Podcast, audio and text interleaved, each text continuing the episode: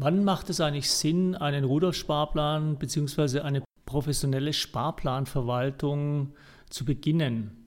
Das ist nicht abhängig vom Alter, nein, es ist vor allem abhängig davon, wie viel Geld habe ich schon zur Seite gelegt, das heißt, wie viele Reserven habe ich da, weil das ist der Sparplan ist ausgelegt auf einen Anlagehorizont von mindestens zehn Jahren. Ich kann zwar jederzeit über das Geld verfügen, aber um eine Zielrendite von 6% zu erreichen, sollte ich für diesen Sparplan zehn Jahre Zeit haben weil dieser Sparplan natürlich erheblichen Schwankungen unterworfen ist und man auch mit diesen Schwankungen rechnet, beziehungsweise auch mit diesen Schwankungen arbeitet, weil man während dieser Laufzeit ständig auch Gewinnmitnahmen macht, äh, Gelder wieder parkt, tiefer investiert. Das heißt, das Geld muss atmen und äh, dieses Atmen äh, braucht zehn Jahre Zeit mindestens.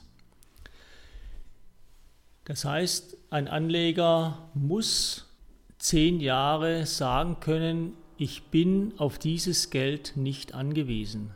Im Notfall ja, aber der Notfall kann jetzt nicht sein, dass ich mir jetzt in drei Jahren ein Auto davon kaufe. Das ist kein Notfall.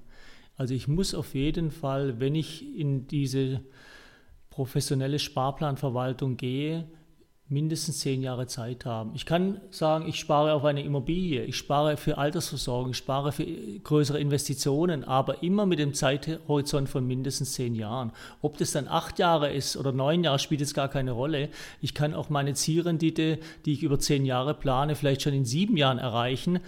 Aber um auf Nummer sicher zu gehen, immer mindestens zehn Jahre Zeit.